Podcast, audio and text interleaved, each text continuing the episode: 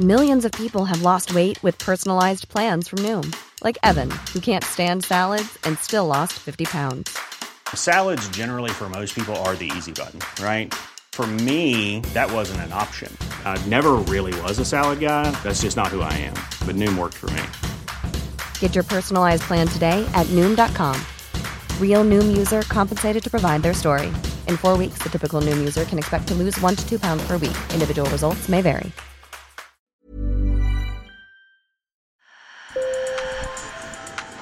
Bonjour. Hello. Hola. Marhaba bikoum. Sur le fil, Le podcast d'actu de l'AFP. des nouvelles choisies pour vous sur notre fil info.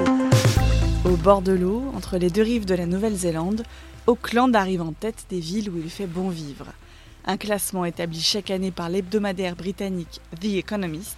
Et en 2020, ce n'est pas tant le clapotis des vagues que son excellente gestion de la pandémie qui voit Auckland être numéro 1. Autres destinations sur le podium, Osaka au Japon ou encore Adélaïde en Australie. Les villes françaises et allemandes ont-elles dégringolé, pointées du doigt pour le stress sur les hôpitaux et les restrictions au mouvement et au déplacement? Coup de filet historique, digne des meilleurs films d'espionnage. Plus de 800 personnes ont été arrêtées hier dans le monde, après une opération de 3 ans pendant laquelle le FBI avait réussi à infiltrer le crime organisé. Il avait disséminé près de 11 000 téléphones cryptés qu'il contrôlait. Quand les criminels dealaient ou planifiaient des assassinats, la police écoutait. 8 tonnes de cocaïne, du cannabis, des centaines d'armes ont aussi été saisies. Toute la classe politique française condamne la gifle qu'a reçue le président de la République hier matin en visite dans la Drôme. Jean-Luc Mélenchon, Marine Le Pen, Xavier Bertrand, mais aussi l'ancien président François Hollande. Tous jugent cet acte inacceptable et invoquent le respect nécessaire pour les représentants des institutions de la République. L'auteur de ce geste a 28 ans et lui avait crié un slogan royaliste. Il risque jusqu'à 7 ans de prison et 100 000 euros d'amende. Sur le fil. Et maintenant, on parle petits investisseurs contre loup de Wall Street, ou comment une armée de boursicoteurs secoue la première place boursière. La suite, c'est Antoine qui la raconte. La semaine dernière, la chaîne américaine de cinéma AMC a vu son cours d'action flamber à la bourse de New York. Pourquoi ce groupe qui ne va pas fort a pris autant de valeur? J'ai posé la question à Aurélia End, chef du service économie internationale à l'AFP. Eh bien Antoine, euh, c'est quelque part une histoire de popcorn. AMC a, promis la semaine dernière à ses très nombreux actionnaires individuels de leur offrir euh, un, un, gros paquet de popcorn et puis euh, des places gratuites pour les remercier de leur soutien, qui en effet a permis à cette euh, chaîne de cinéma qui ne va pas très bien de passer en termes de capitalisation boursière à plus que la compagnie Delta Airlines.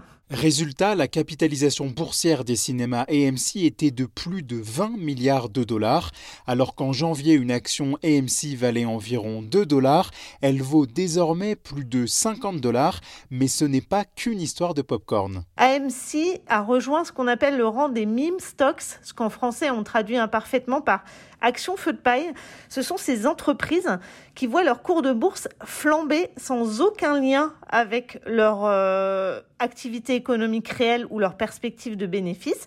On a parlé en janvier d'une autre entreprise qui s'appelle GameStop, une chaîne de jeux vidéo. Toutes ces actions connaissent des montées absolument fulgurantes en bourse parce qu'une armée de petits investisseurs va se mettre à investir là-dedans. Avant d'investir, ces boursicoteurs échangent entre eux sur des plateformes internet comme Reddit.